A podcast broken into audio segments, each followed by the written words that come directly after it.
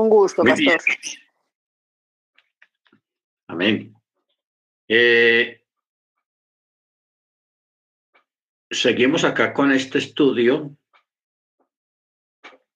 y esta noche pues vamos a prestarle mucha atención a lo que se va, lo que vamos a tratar en esta noche, uh, que es muy importante. Habíamos terminado la, la semana pasada diciendo que todo cuerpo es limitado. Por tanto, todo es perecedero. Si el eterno fuese un cuerpo, sería limitado, no sería ni omnisciente ni omnipresente. Ahora, recordando las palabras de Yeshua cuando él dijo en cierta ocasión que nadie subió al Padre sino el que descendió del Padre, el Hijo del Hombre que está en el cielo. ¿O no? Nadie, subió al cielo sino el que descendió del cielo, el Hijo del Hombre que está en el cielo.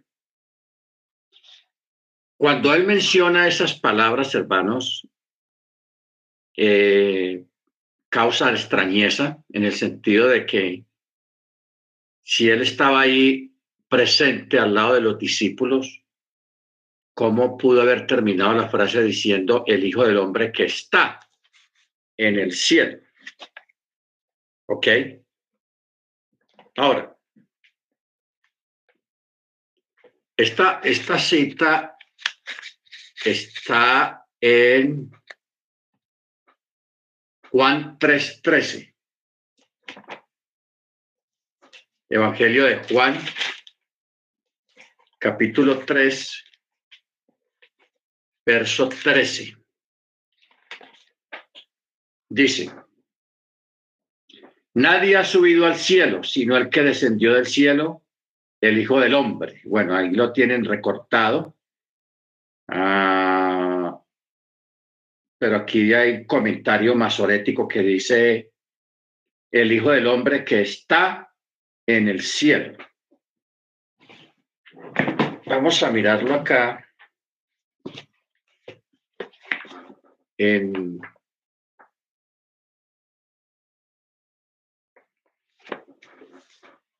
la Biblia hebraica, a ver cómo dice ahí.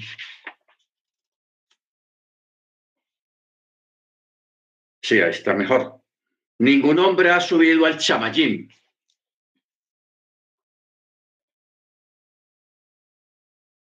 Sino el que bajó del chamayín, es decir, el Ben Adam, que está en el chamayín. Luego,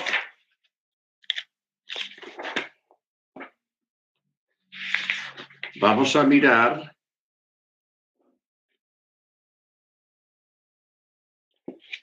un comentario acerca de esto.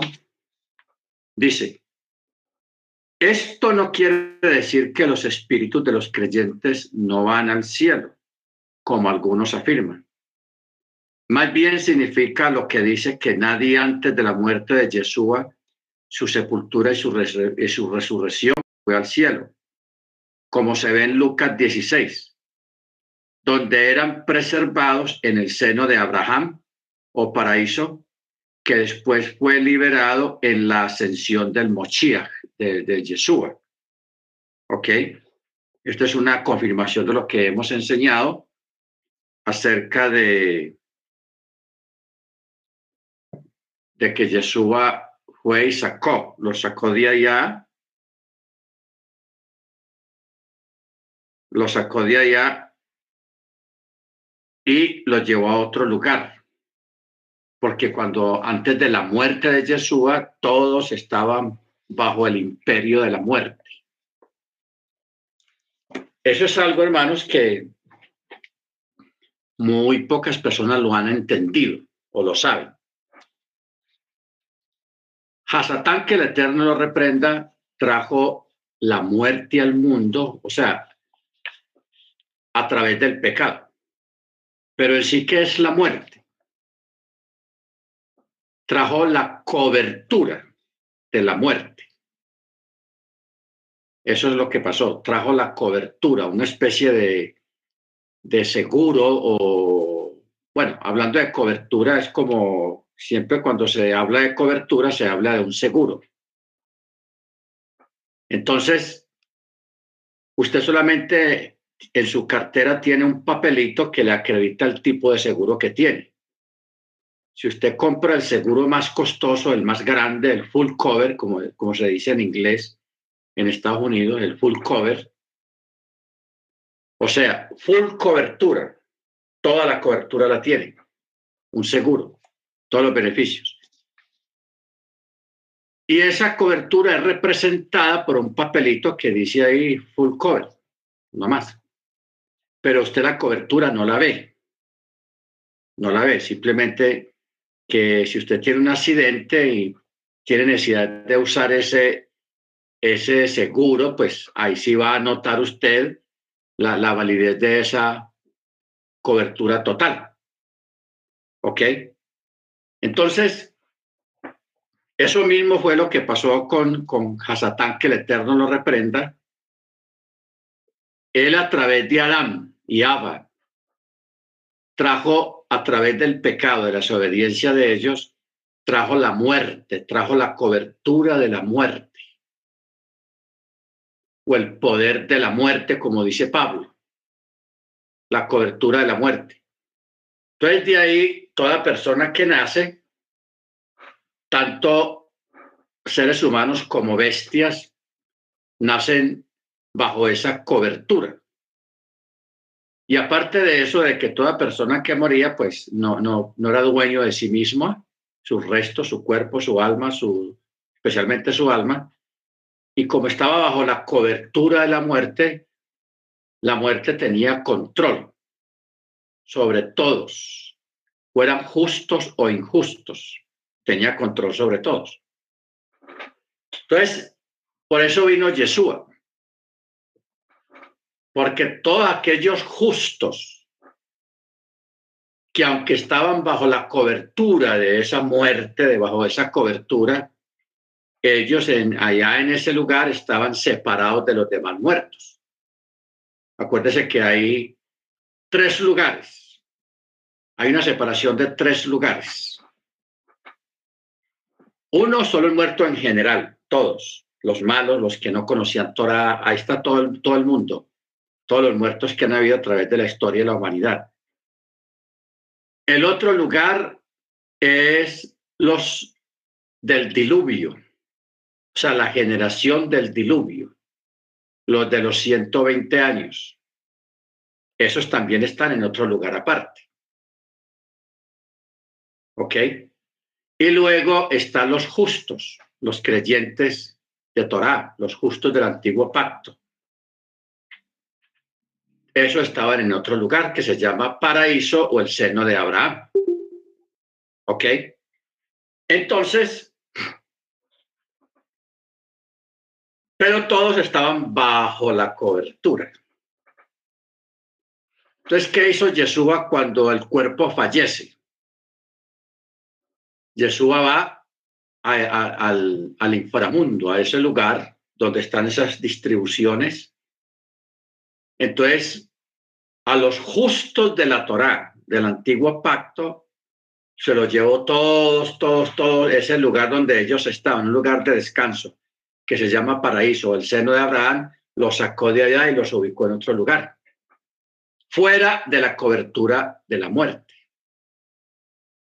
Luego va a donde los del diluvio y les anuncia que lo que ellos no quisieron obedecer, ya hay otro grupo, hay otra gente que ya alcanzó esa promesa o que se abrió la puerta para esa promesa, para esa palabra. ¿Ok? Esto lo dice Pablo cuando dice que, que fue sino que ascendió, sino que también descendió a las partes más bajas de la tierra para anunciar a los cautivos la redención. Y luego remata diciendo que dio dones a los hombres que de ahí en adelante fue que se cumplió esa palabra de los dones a los hombres que es lo que habla eh, Pablo en Primera de Corintios acerca de los dones espirituales. ¿Ok? Muy importante eso. Bueno, nos hemos como, como salido del tema un poquito. Eh, por eso es que Yeshua, cuando él dice estas palabras, que está en, en Juan 3:13, el Hijo del Hombre que está en el cielo. Ahí Yeshua está mostrando su omnipresencia. ¿Qué quiere decir la omnipresencia? Que Él está en todas partes. Y, que y la omnisciencia, que Él lo sabe todo, que Él sabe todas las cosas. ¿Ok? Baruch Ahora, entonces, esto en parte, hermanos, trae una especie de contradicción a lo que acabamos de leer acá, que es una disposición rabínica, cuando dice, todo cuerpo es limitado, por tanto, todo es perecedero. Si el eterno fuese un cuerpo, hay que mirar bien esta, esta cita rabínica. ¿Por qué? Porque el eterno no es un cuerpo. Él es Ruach. Si él fuese cuerpo, lógicamente no sería omnipresente, porque tendría que estar sometido por causa de ser un cuerpo, de estar en un solo lugar, solamente, donde está el cuerpo. ¿Ok? Pero en el caso de Yeshua, Yeshua humanamente, antes de la resurrección, estaba limitado como humano tenía sus límites. Ah, que vamos para Jericó, muchachos, con los, los talmidín, los alumnos, los discípulos. Tenían que irse a pie o más que todo a pie porque no tenían ni caballo, ni, ni, ni, ni carroza, ni nada. Tenían que ir a pie. Si, la, si de ahí de Jerusalén a, Jericó eran ocho horas o, un día de camino, pues había que darle un día de camino con todas sus vicisitudes, parar a tomar agua o a comer o darle rápido, despacio, en frío o en calor o en lluvia, como fuera. Esas eran las limitaciones de Yeshua. Entendiendo sobre de qué estamos hablando respecto a Yeshua. Tenía hambre, le daba hambre, se cansaba, también le daba cansancio, pero como Dios, como Elohim, él tiene poder sobre la muerte, por eso libera a Lázaro y, y levanta varios personas que ya habían fallecido. Hizo dos veces el milagro de la multiplicación de los panes y de los peces, porque eso fue dos veces, no una sola vez hizo ese milagro, que es un milagro tenaz, muy portentoso, en el sentido de, dar pan recién horneado y pescado a toda la gente allí. Y lógico, no era un pescado crudo sin cocinar, era un pescado listo ya cocinado o frito. El texto realmente no dice cómo con qué tipo de, escena era esa el pescado, si era fritado o era asado o era, en fin. Pero el texto dice que la gente comió, se saciaron y sobraron muchas cestas de panes. ¿Ok? O sea, hubo de sobra. Y no estamos hablando de comida por ahí para 100 personas o 150. Eran más de 10 mil personas más o menos según la cuenta que se ha hecho. Eran más de 10.000 personas las que estaban allí, porque había mucha gente de verdad. Y todos comieron y se saciaron. Cuando él reprende los vientos y el mar, que dice los discípulos quedaron asombrados de ver cómo el viento y el mar le obedecían. ¿Quién es este que aún el viento y el mar le obedecen? Eso es, una palabra fuerte. O sea, ese es un acto fuerte. ¿Por qué? Porque la naturaleza sabía, aún la misma naturaleza sabía quién era él. O sea, eso no fue un encargo, mándele decir, no, de directo. Calla, enmudece y de una. ¿Ok? Luego, ciertas expresiones de Yeshua como esta de Juan 3:13, donde él está dando a entender quién es él realmente. ¿Ok? Bendito sea el nombre del Eterno. Muy bien. Dice, si el Eterno no existiese, otro ser no podría existir. Y si se dijera, nada existe, Él sí existe. Y no dejaría de ser, porque Él es único y no depende nada de lo creado por Él. Él es independiente en su naturaleza. Jeremías 10:10 10, dice, mas Yahweh es el Elohim verdadero, es el Elohim vivo, Rey eterno. A su ira tiembla la tierra y las naciones no pueden sufrir su indignación. Bueno, pero vamos a tener un momento acá. Vamos a profundizar un poco más en esta parte que dice, si, si Elohim no existiese, otro ser no podía existir. Y si se dijera, nada existe, él sí existe y no dejaría de ser. Muy bien. Esto es lo que los sabios llaman lo imperativo del eterno. ¿Qué quiere decir la palabra imperativo? No es interactivo, sino imperativo. Esta es una palabra que declara que sería o es una falacia o una necedad y que es una obligatoriedad la existencia de él. ¿Ok? Ahora, cuando dice nada existe,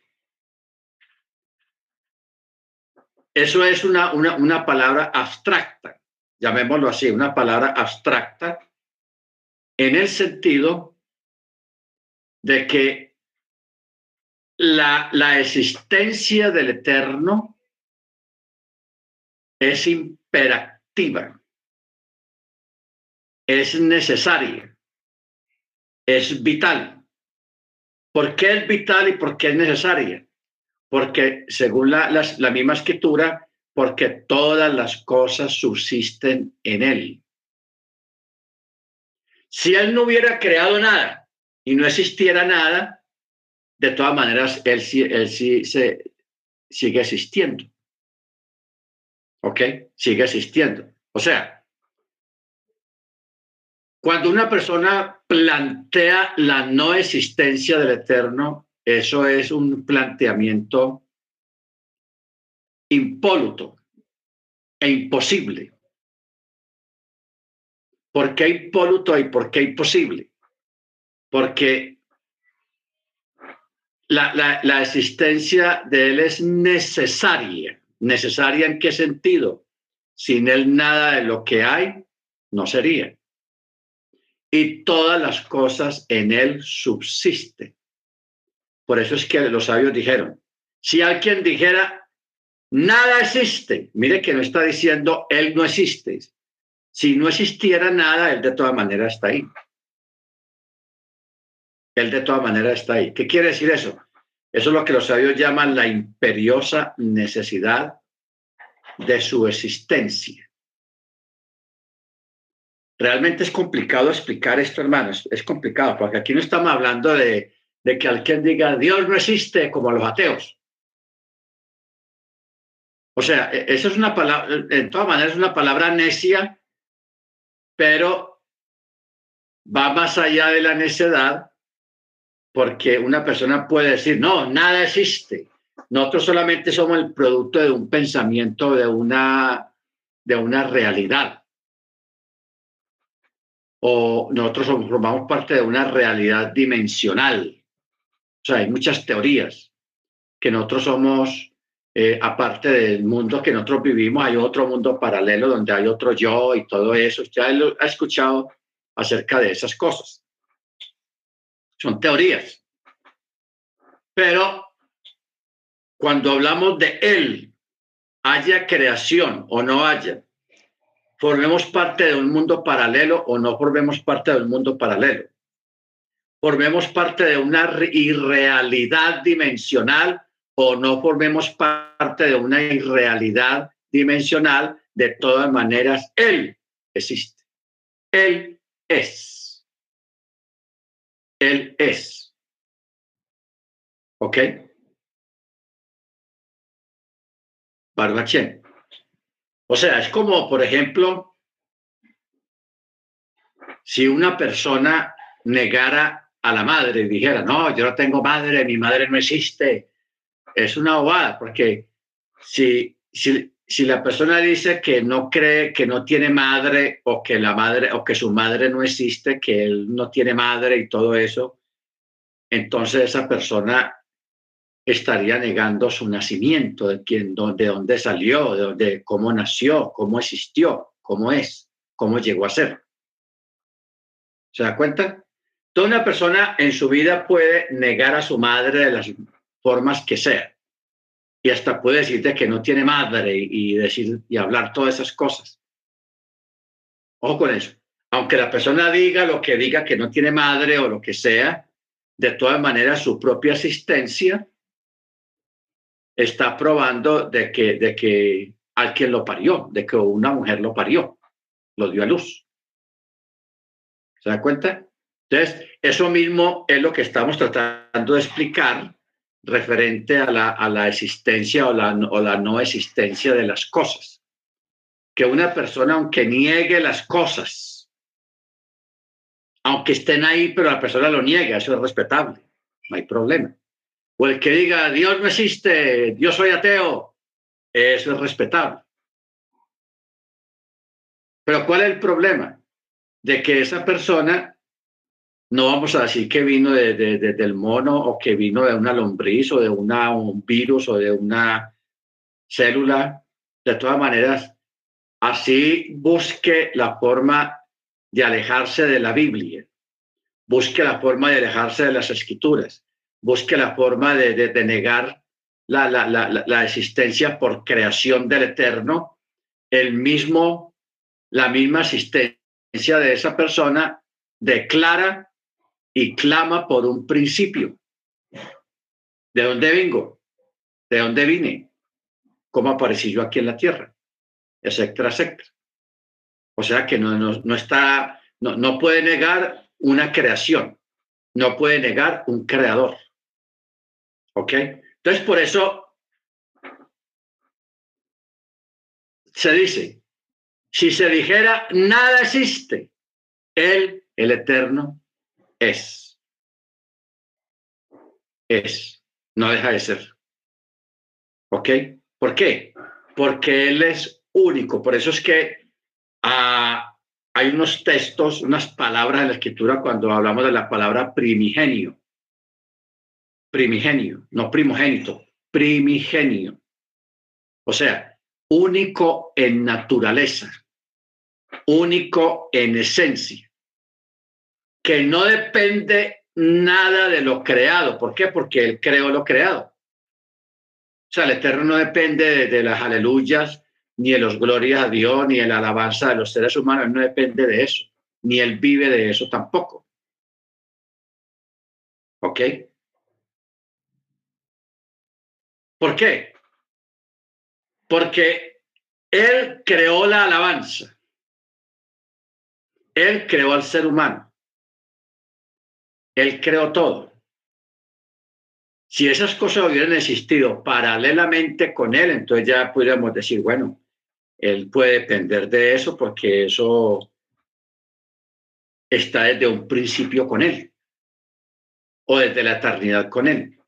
Pero no, Él creó el principio y Él creó el final. ¿Ok? Él creó el principio y Él creó el final de las cosas. Pero Él no tiene ni principio ni tiene fin. Por eso Él en naturaleza, en esencia, es realmente muy diferente a nosotros. Es increíble, es apoteósico que Él se haya fijado en nosotros. que Él haya creado un ser humano, que haya hecho una creación y dentro de esa creación creó un ser humano a su imagen y semejanza. Eso es tenaz. Eso es una cosa que no tiene explicación y eso es lo que nos acerca a Él.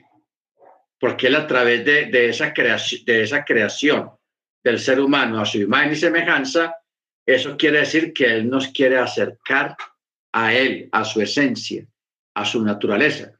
Y lo ha hecho primeramente a través de la Torá y a través de su venida por medio del Mesías. Por eso Pablo dice que nosotros entramos a la presencia a través del velo del cuerpo del Mesías. Del velo del cuerpo del Mesías. Todo esto tiene mucho que ver, hermanos, con lo que se dijo al principio de la creación, que fue creado a imagen y semejanza de Yahweh. ¿Ok? Baruch Hashem. Por eso dice, no existe otro ser semejante a él. Hay una cita, Deuteronomio 4:35, que dice, a ti te fue mostrado para que supieses que Yahweh es Elohim. O Elohim es Yahweh. Y no hay otro fuera de él. No hay otro fuera de él. Ni lo hubo ni lo habrá. ¿Ok? Ni lo hubo ni lo habrá.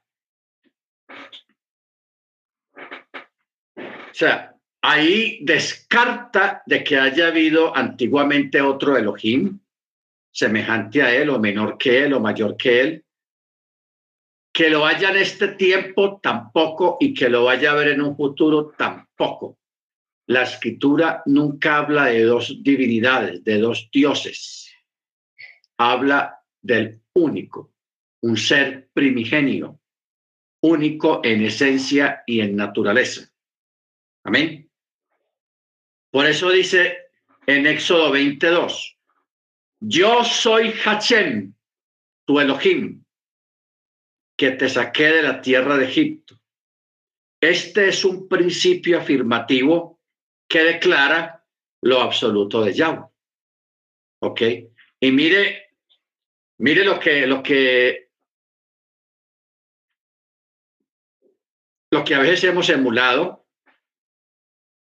Usted sabe que los, los judíos ortodoxos, los israelitas ortodoxos, ellos en sus conversaciones, cuando alguien dice algo bueno, ellos siempre dicen, oh, Baruch Hashem, Baruch Hashem. ¿Qué quiere decir Baruch Hashem? Bendito sea su nombre.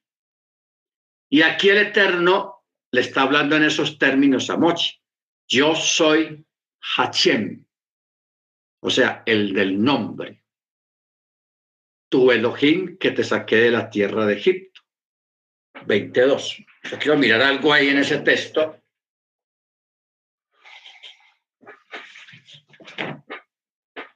Que eso está en las 10 alocuciones.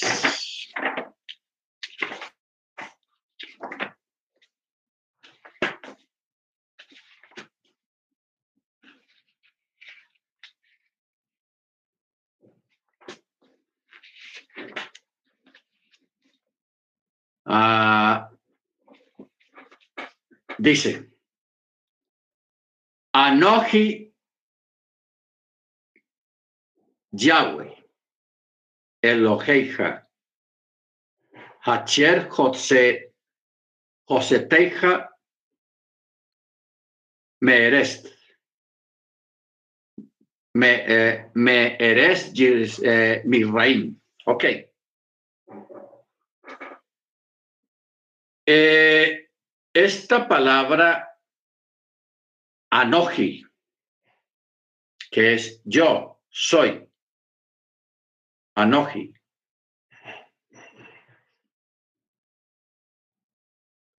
Dice los sabios, esta enseña que el santo bendito es pronunció los diez alocuciones o los diez mandamientos en un solo enunciado. En un solo enunciado. Algo imposible que un ser humano pronuncie. Siendo así, ¿por qué? ¿Por qué razón la Torah prosigue diciendo, yo soy el eterno tu Elohim? no tendrás para ti dioses ajenos. ¿Por qué el Eterno primero los enunció en general y luego volvió y expuso específicamente cada uno de los enunciados de los diez mandamientos en particular? Muy bien. ¿Qué quiere decir esto, hermanos? que el Eterno, los diez mandamientos, a las diez primeras alocuciones, las dijo con una sola palabra. Como dice el comentarista rabínico, que eso es algo imposible. De luego hay pregunta, porque cuando, ¿dónde se da uno cuenta? Cuando él dijo Anoji, yo soy. Ahí en esa expresión están encerradas todos los diez mandamientos.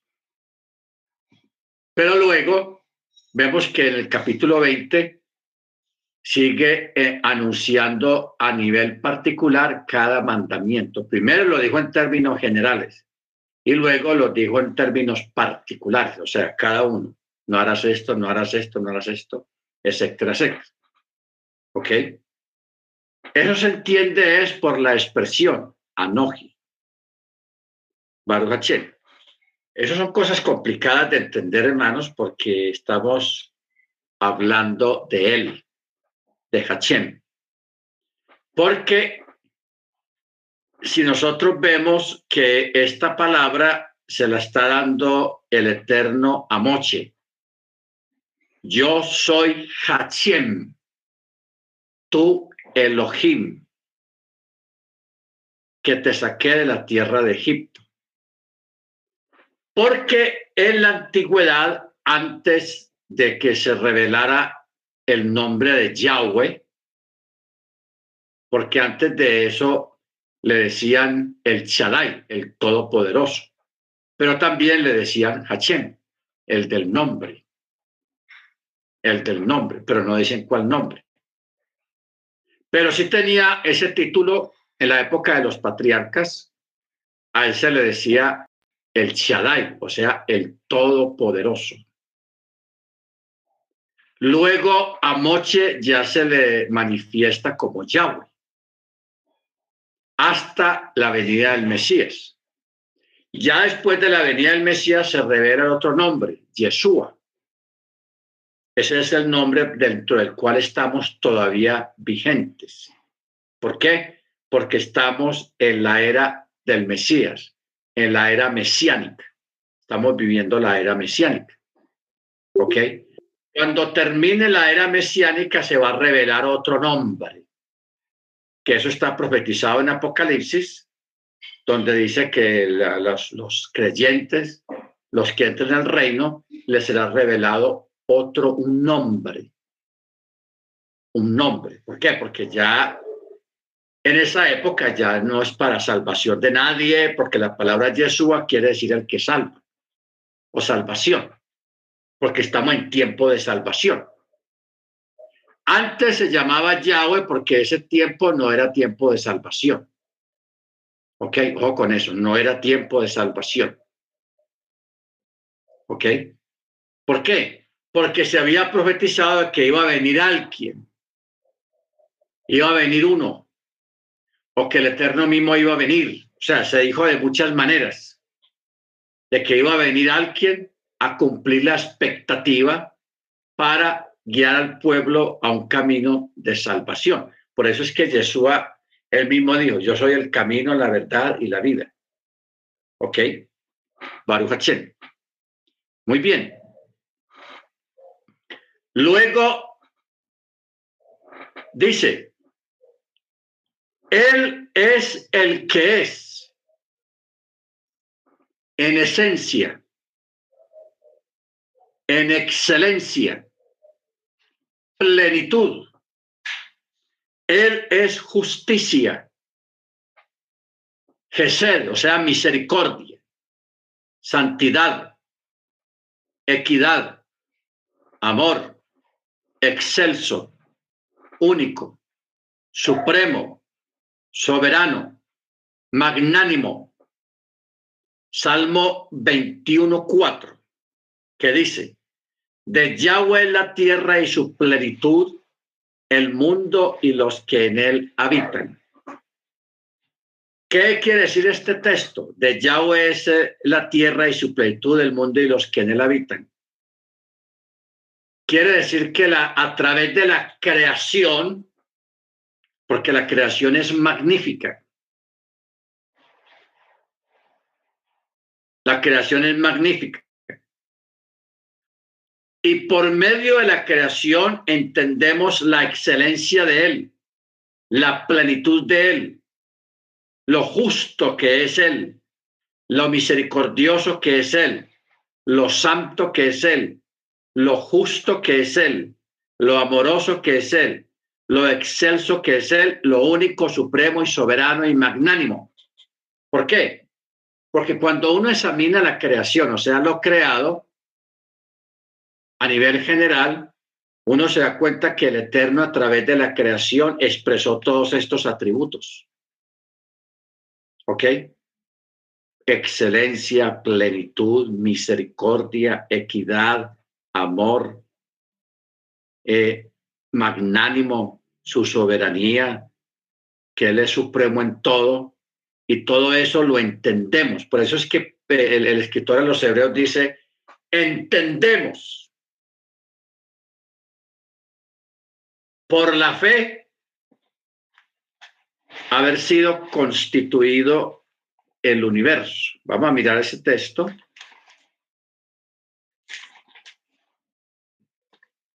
Hebreos, libro de Hebreos, capítulo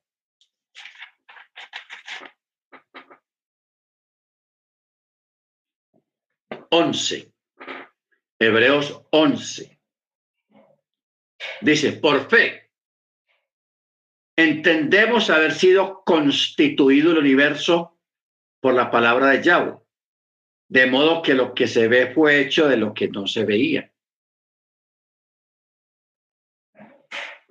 Y hay otro texto, hermanos, que no tengo la cita,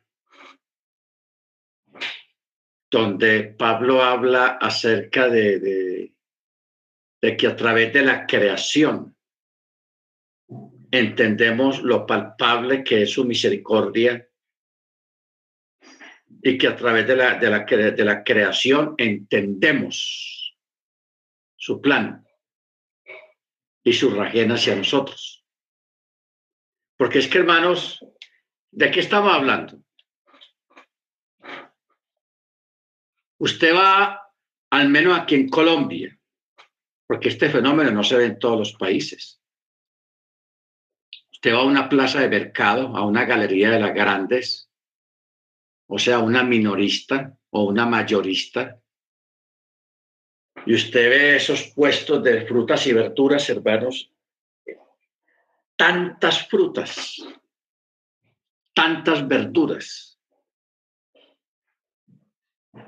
todo diferente y todo comestible, todo de diferentes sabores, o sea, un mango sabe a mango, una piña sabia piña. O sea, no, no, hay, no hay una fruta que, que, cuyo sabor sea parecido a otro. Cada fruta tiene su sabor particular. ¿Ok? Y estamos hablando de cientos de frutas. Igualmente las verduras, las hortalizas. Todo tiene su sabor particular, hermano. Esto es... Entonces, uno me pregunta, ¿para qué el Eterno hizo tantas frutas? Con tanto sabor y con tantos nutrientes y vitaminas y todo eso, eso es un derroche de misericordia, porque el Eterno sabía que el ser humano se iba a suplir de todas esas cosas. El, el Eterno pudo haber creado por ahí unas cuatro o cinco frutas nomás y de ahí no pasa. Que la gente se defienda con... Pues, si hoy en día existieran, si el Eterno solamente hubiera creado cinco frutas, un ejemplo, cinco frutas, el ser humano estaría acostumbrado a esas cinco frutas porque no conoce más. ¿Ok? diez verduras no más, diez tipos de verduras. La gente estaría acostumbrado y se alimentaría de eso porque eso es lo que hay, eso fue lo que creó. Pero cuando uno mira, hermano, esa cantidad de fruta, esa cantidad de verdura, esa cantidad de, de, de, de cosas tan tenaces, hermanos, todo eso Él lo hizo por amor, por misericordia, por equidad. ¿Ok? Por todo eso. Luego, la diversidad de climas, la diversidad de terrenos, la diversidad de terrenos. Entonces, la hermana Senia, por ejemplo, ella está acostumbrada a, lo plano allá, todo planito. Igualmente en Florida, en Georgia, en las Carolinas, más o menos tienen un poquito de montañas, pero pequeñas. Pero lo que son la mayoría de los estados son planos, todo es plano. ¿Ok? Los climas, la vegetación, los mares, los ríos, los manantiales, los diferentes tipos de tierras. Entonces, eso es lo que dice, Él es el que es excelencia, plenitud, justicia, misericordia, santidad, equidad, amor, excelso, único, supremo, soberano, magnánimo, poderoso. Por eso es que aquí le aprendimos nosotros la oración para comer los alimentos a los israelitas. ¿Por qué? Porque el israelita entendió, entendió que a través de lo que comemos, lo que usted quiera comer, porque aquí vemos uno, dos, tres por cuatro, doce, aquí vemos doce personas. Si yo los invitara a ustedes a un restaurante, a la carta, todos no van a pedir lo mismo. Usted ve la carta y dice, uy, a mí me gusta esta eh, a caballo. El otro dice, uy, este pescado al ajillo está bueno. El otro dice, oh, posta. Eh, en fin, cada uno ve, porque hay un montón de, de tipos de alimentos que hay ahí, que procesan ahí, que preparan, y cada uno escoge algo diferente. Uno que otro repetirá otro plato de otro por recomendación y todo eso. Pero qué variedad, hermanos, qué maravilla de, tanta variedad, de tanto poder elegir. Eso es pura misericordia del Eterno. Eso es pura misericordia del Eterno. ¿Ok? Baruch Entonces, por eso, de los israelitas aprendimos eso. El de dar gracias por los alimentos, porque podemos comer a veces lo que nos gusta, lo que nos agrada, lo que nos cae bien, y lo comemos con alegría, y eso es una muestra del rajem y de la misericordia de Él. ¿Ok? O sea, e, el orar por el alimento no es una imposición. No hay que hacerlo porque todos lo hacen. No. Usted lo hace porque usted está contento y porque usted está agradecido de poder comer lo que a usted le gusta lo que le sabe bueno a usted. ¿Ok? Eso es pura misericordia. Quiero referirme a Él como el único Elohim eterno. Y nada hay eterno fuera de Él, porque Él es el intelecto, inteligencia, inteligente y lo inteligible intelecto, inteligencia, inteligente y lo inteligible. O sea, como todo emana de él, no alcanzarían las palabras nuestras para describirlo a él o para alabarlo a él en lo que realmente él es. Por eso se dice, él es el intelecto, él es la inteligencia, él es lo inteligente y él es lo inteligible.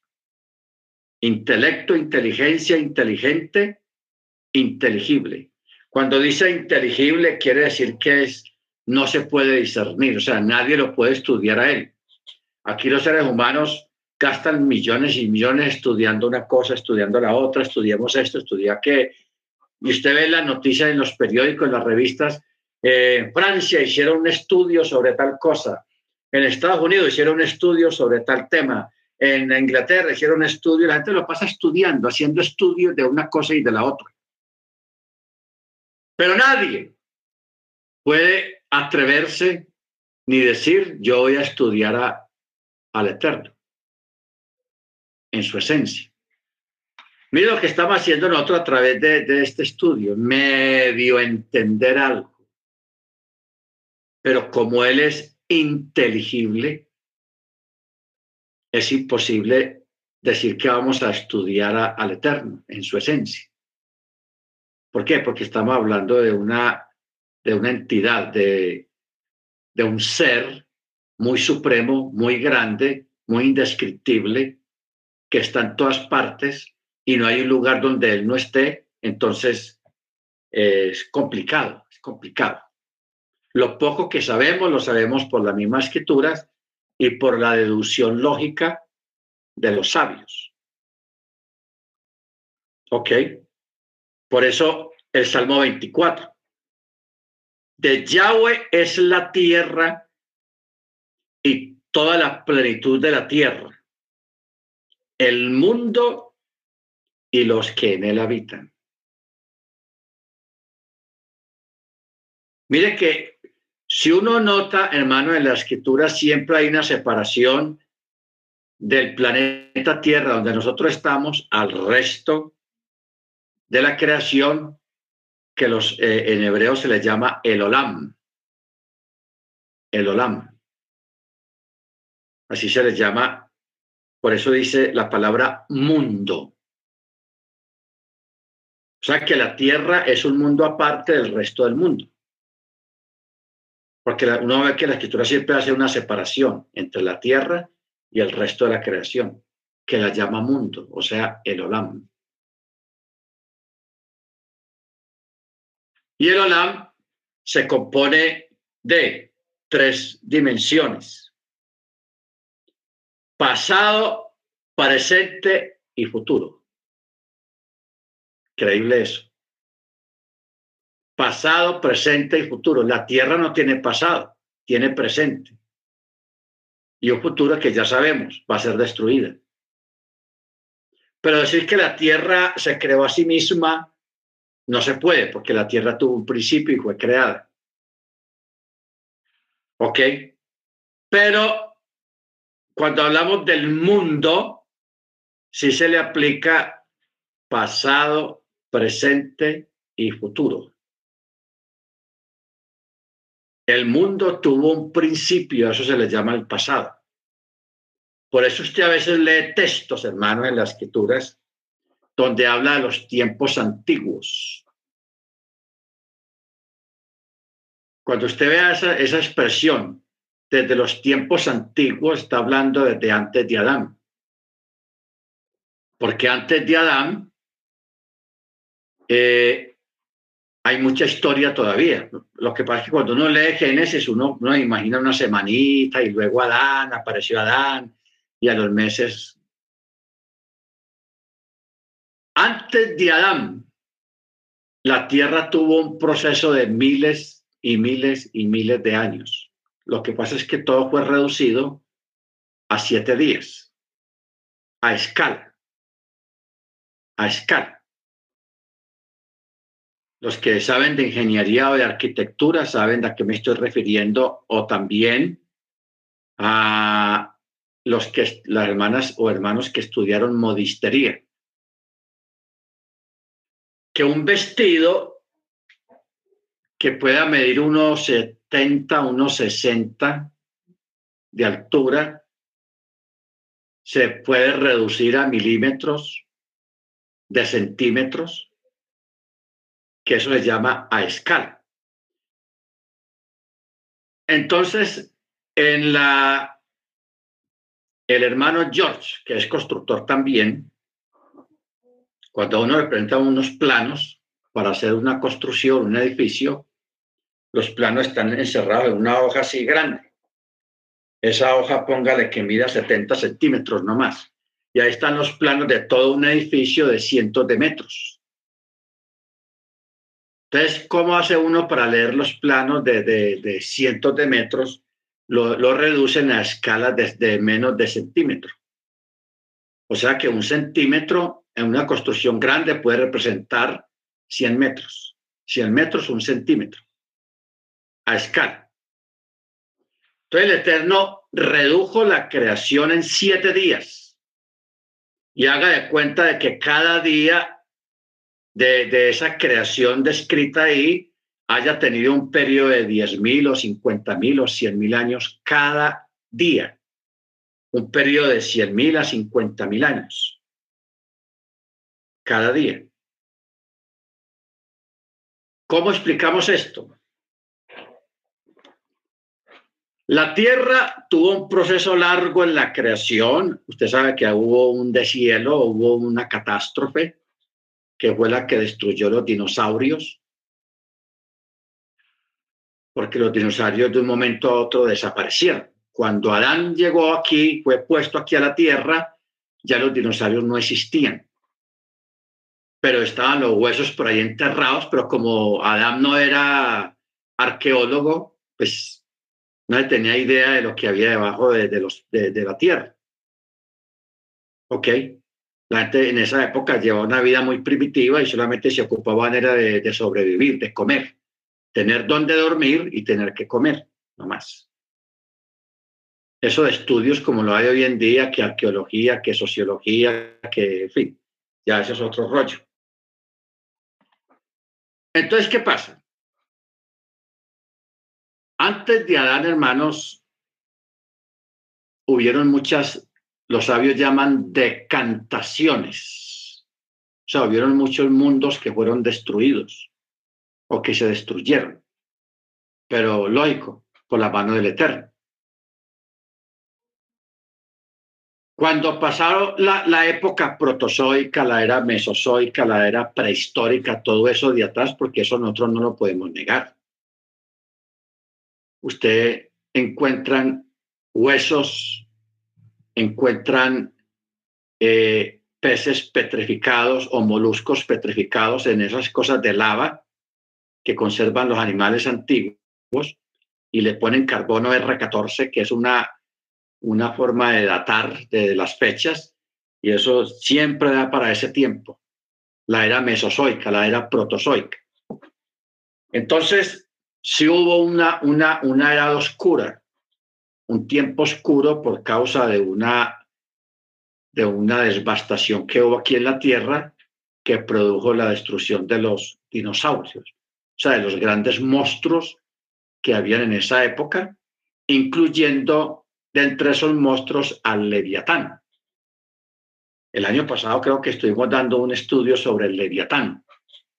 El estudio se llama Los grandes monstruos marinos. Ahí en ese estudio hablamos de todo eso porque todo eso está aquí en la escritura, en la Biblia. Hay una cantidad de textos que hablan de esa época, de esos tiempos antiguos que no tienen número. Porque ¿cuál es el asunto? Que la Biblia, la Tanakh, se comenzó a contar a partir de Adán. O sea, Adán sirvió como referencia para comenzar a contar. Uno, dos, tres, cuatro, año uno, año dos, año tres, año cuatro, de ahí. Pero antes de Adán pasaron miles y miles y miles de años de historia, de ciencia, de eventos, de sucesos. ¿Ok? Simplemente que el Eterno, en su sapiencia, él redujo esas eras pasadas y los puso a escala de días. Día 1, día 2, día 3, día 4, tal cual como está en Génesis capítulo 1. Pero cada día, hermanos, implicaba eh, mucho tiempo. Mucho tiempo. ¿Ok? Baruch Pero todo se comenzó a contar a partir de Adán.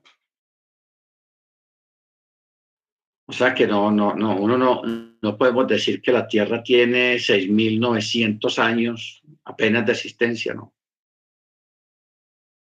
Se puede decir que la historia humana tiene una, una, una fecha de, de 6.900 años, la historia del ser humano. Pero la historia de, lo que es el mundo, la creación y todo eso, tiene mucho tiempo más. ¿Ok? Simplemente que en, la, en Génesis quedó consignado a nivel en forma de escala. El Eterno lo escaló.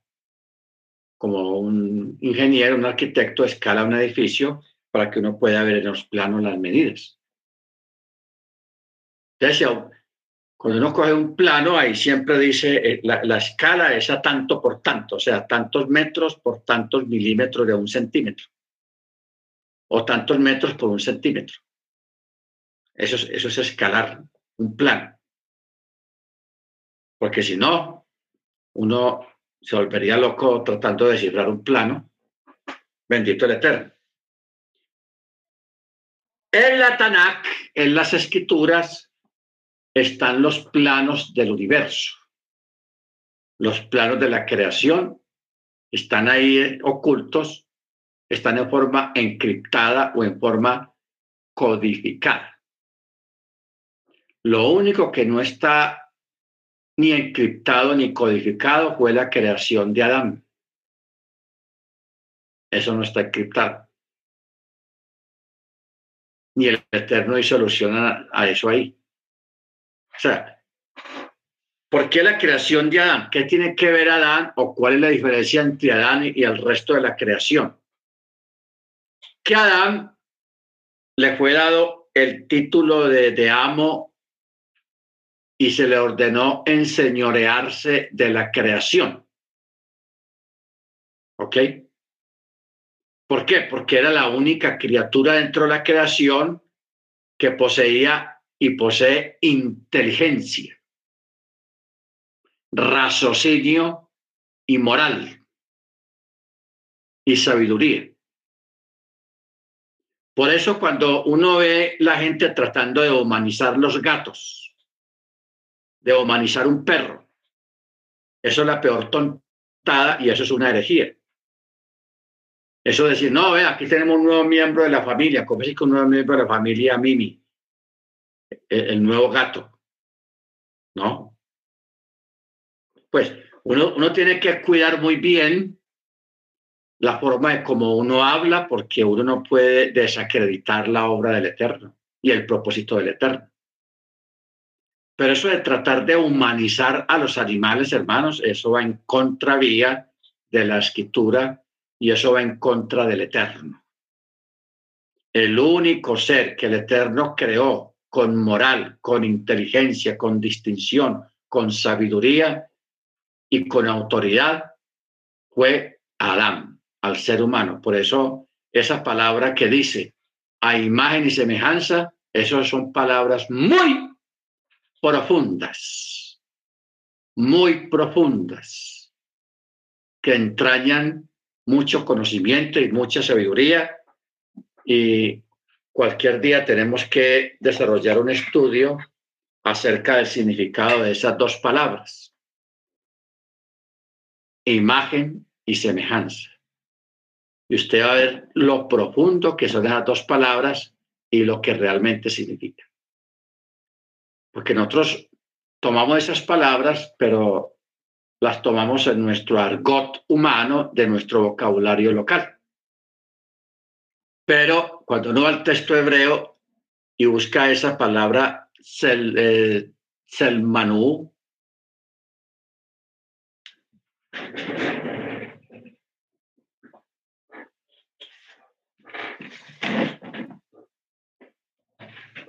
esas son palabras muy profundas.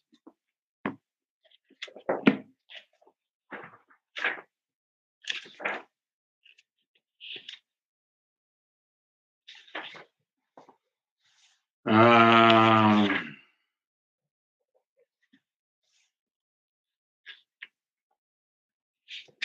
Vamos a Génesis.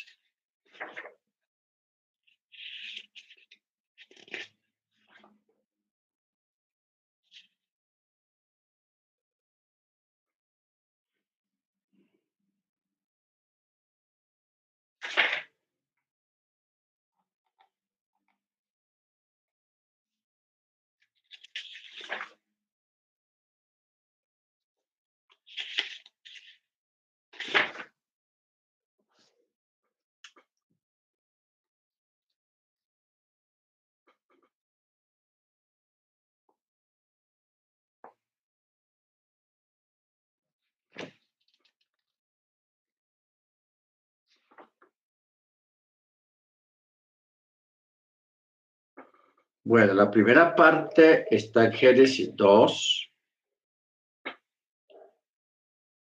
Ah,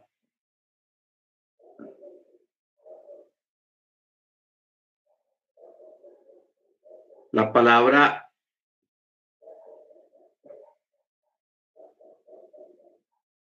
Baixar, Baixar, donde dice formó. Dice, este verbo ser alude a que hubieron dos actos de formación del ser humano. Una para este mundo, para esta vida, y la otra para la resurrección, para el día de la resurrección. ¿Por qué?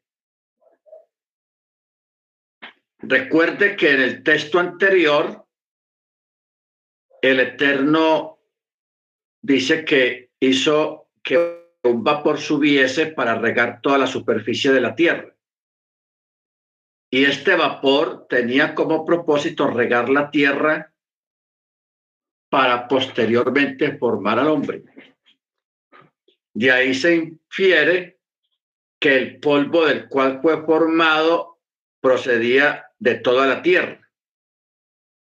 Ahora, si el ser humano no hubiese sido creado con polvo de toda la tierra, no hubiera sido posible que al ser sepultado su cuerpo fuese absorbido totalmente por el lugar de su sepultura y se transformase en parte integral de la tierra, a diferencia de los animales que mueren sin ser sepultados.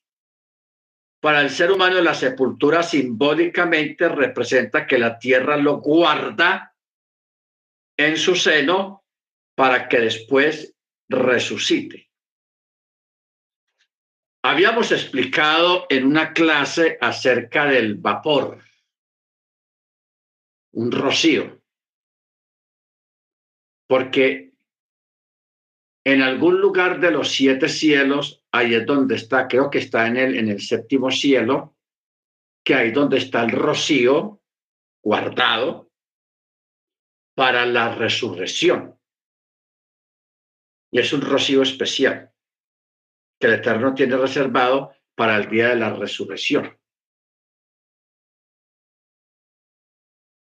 Por eso es que los sabios hacen, llegan a colación o traen a colación este rocío que había antes de Adán, de que Adán fuera creado. Pero yo quería llegar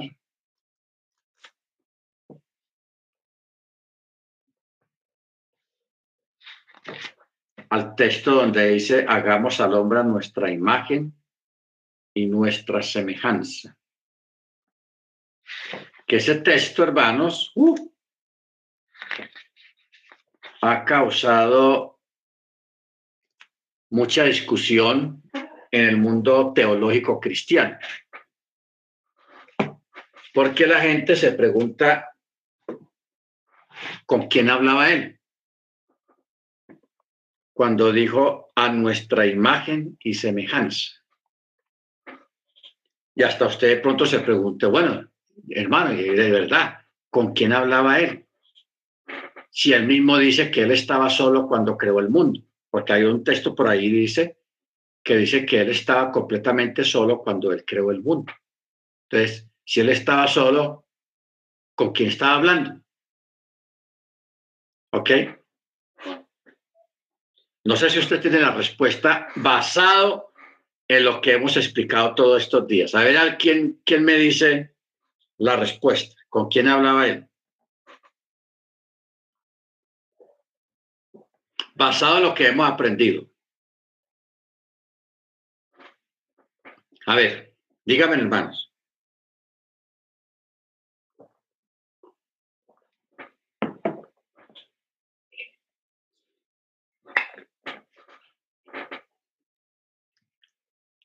A ver, hermano Ángel, hermana Beatriz,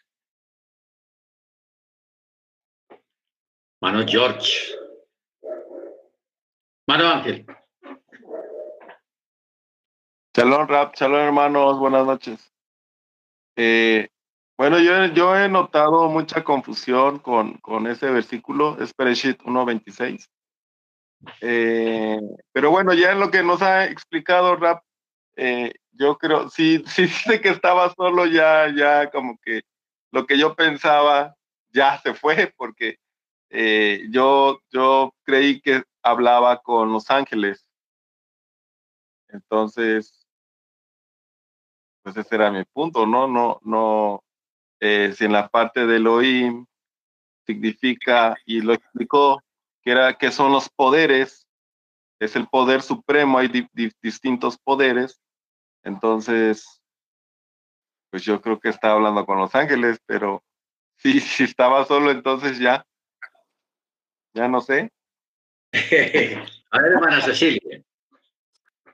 Pastor, usted explicó que cuando dijo esa expresión, hagamos, es como cuando yo digo, hagamos de almuerzo tal cosa, sea consigo mismo, porque era un hebraísmo, iba a explicar usted ese día y con la demás creación.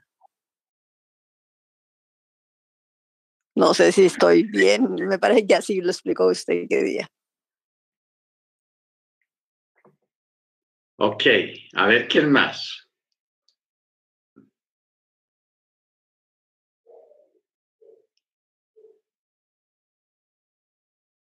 Bueno. Eh, hay dos, dos midrases, llamémoslos midrases. Y los dos son válidos porque tienen contexto. Lo que dice la hermana Cecilia, muy acertado, yo la vez pasada dije de que nosotros mismos tenemos esa costumbre, esa costumbre la heredamos del Eterno.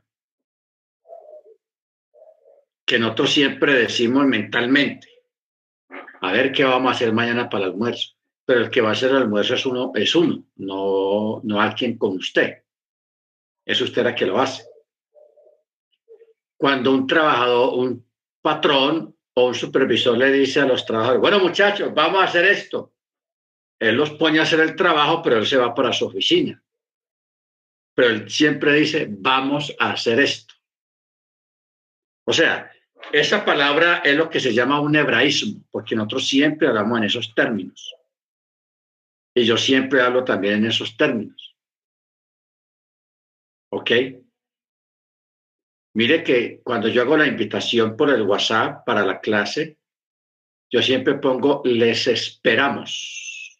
Nunca pongo les espero. Pero ustedes ven a alguien aquí al lado conmigo, como que eran dos que están dando la clase acá, no. Pero siempre pongo les esperamos. Yo siempre me expreso de esa manera en el sentido de que yo soy consciente de que yo no estoy solo. Primeramente, el Ruach que está dentro de mí. Y segundo, los ángeles que están aquí al lado mío. O sea, yo no estoy solo aquí. Yo siempre pongo les esperamos. Porque decirles espera es un atrevimiento y es como tratar de ignorar a los que están con uno hablando de los malajim y el mismo Eterno también a través de su ruj. Bueno, es un hebraísmo, pero muy válido. Eh, y Yeshua también ratificó eso cuando él dio un ejemplo de un hombre que dice, comamos y bebamos, mire, dice, comamos y bebamos que mañana moriremos.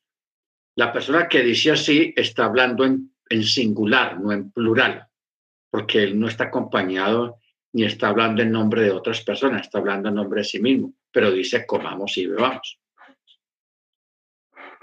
Bueno, la otra es, hermanos, que es más profunda. ¿Se acuerdan ustedes que la semana pasada o la semana antepasada estuvimos hablando un poco acerca del texto ese que dice que fuimos bendecidos en los cielos con bendiciones espirituales, etcétera, etcétera? Que yo les pregunté, bueno, ¿quién sabe, quién recuerda algo de que ya estuvimos allá? Ninguno recuerda nada. Pero ese texto es vital y otros que hay ahí también, donde hablan acerca de la pregunta. Hagamos al hombre a nuestra imagen y semejanza. Recordemos, hermanos, que si nosotros somos el cuerpo del Mesías y Él es la cabeza, nosotros de, aún desde antes de la creación ya existíamos en Él. O sea, en Él, dentro de Él. Ya estábamos con Él. No lo recordamos porque eso es un misterio, pero ya estábamos allá. Por eso es que Pablo dice, fuimos bendecidos en los cielos con bendiciones espirituales. ¿Alguien que me recuerde esa cita? Creo que se Efesios 1.3. Efesios 1.3, Efesios 1.3, 1.2, por ahí. Sí. Dice, ver 1.3. Bendito el, el Elohim y Padre de nuestro Adón Yeshua Hamachia, quien nos bendijo en los cielos con toda bendición espiritual en el Mesías. Ojo con eso, en el Mesías. Los que estuvimos en la iglesia cristiana conocemos este texto, pero nunca nos lo explicaron realmente cómo es. Pero aquí y en las clases pasadas lo hemos dicho y aquí lo ratificamos. Nosotros ya estábamos en él. Mire que aquí dice que hasta fuimos bendecidos en los cielos con toda bendición espiritual en el Mesías, según nos escogió en él antes de la fundación del mundo. Ya estábamos con él. Si ya estábamos en él, cuando llegó la hora de crear a Adán, no había ningún problema que él dijera, hagamos al hombre a nuestra semejanza, a nuestra imagen. Amén. O sea, yo quiero que nosotros nos proyectemos, hermanos, realmente lo, lo que la escritura dice de usted y de todos nosotros. Que esto no es teoría, esto es realidad y esto es esencia y están muchos textos que respaldan todo eso y que hoy en día los entendemos, porque estos textos, mucha gente se tropieza en ellos, no entiende. Se tropieza porque no lo entiende pero nosotros sabemos de qué está hablando. Entonces ya sabemos que nosotros estábamos allá con el Mesías. Y ahí se aclara lo que, lo que dice el hermano Ángel que lo frenó, cuando el texto dice de que el Eterno dice que yo solo creé el universo, yo solo hice el universo. Y es la verdad. Él lo hizo solo. O sea, cuando habla de solo, no descarta ángeles, que haya ángeles, que hayan habido ángeles al lado de él ahí, bueno, vamos a hacer esto, vamos a hacer aquí. No. Descarta algo fuera de él. Pero no descarta lo que hay en su esencia, que somos nosotros. ¿Ok? Entonces, por eso el texto dice, con toda propiedad, hagamos al hombre a nuestra imagen y semejanza. ¿Cómo explicar o cómo entender algo si nosotros no recordamos nada de haber estado allá en la creación? El texto que está ya en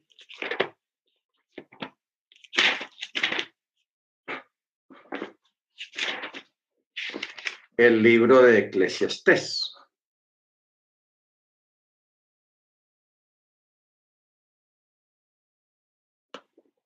Capítulo 1, verso 9. ¿Qué es lo que fue? Lo mismo que será. ¿Qué es lo hecho? Lo mismo que se hará. No hay nada nuevo debajo del sol. Hay cosa de que se diga, ve, esto aquí es nuevo. No, ya existía en los siglos que nos precedieron. Lo que pasa es que no hay memoria de lo primero, ni tampoco de lo postrero habrá memoria entre los que vendrán después. ¿Ve? Entonces, nosotros no recordamos nada porque fue establecido por el Eterno, no hay memoria. No porque no haya existido ni haya habido, sí fue, pero el Eterno borró la memoria de eso, de, esas, de esos eventos, de esos sucesos y de esas cosas. Por eso es, hermanos, de que un niño, cuando nace, una criatura cuando nace, se le borra la memoria de todo lo que vivió mientras estaba en el vientre de la madre. No todo, algunas cosas, porque un niño nace y y cuando escucha la voz del papá, que ya, ya el niño está, nació, el niño la recuerda y la distingue y mira al papá. ¿Ok? Baruch O la, o la voz de la mamá. Entonces, así como cuando el niño nace se le borra todo lo que vivió y experimentó y oyó estando en el vientre de su madre durante esos ocho meses, Asimismo, eso es una escala de tiempo en cuanto a nuestra, a nuestra preexistencia en el Mesías. Amén. Mire usted hasta dónde, hasta dónde nos está llevando el entendimiento de las cosas del Eterno, para que usted no se crea que usted es una basura, que usted no sirve para nada, que usted, o sea, esos momentos deprimentes que a veces la gente tiene, es algo muy grande, muy especial. Amén. Porque usted ya estuvo allá en la creación y participó de la creación. Hagamos al hombre a nuestra imagen. ¿Por qué? Porque la Keilah, la congregación, es o tuvo una preexistencia ya éramos en el Mesías aún antes de la creación del mundo. ¿Cómo entender esto? Es complicado de entender porque nuestra mente es muy finita, es finita y, no tenemos mucho entendimiento respecto al tema. Pero poco a poco el Eterno yo sé que nos va abriendo el entendimiento para que entendamos cosas más profundas de Él y de nosotros mismos. Amén. Bueno, mis hermanos, vamos a parar acá. Esto está tenaz. Pero no es posible de entender. Amén. Ok.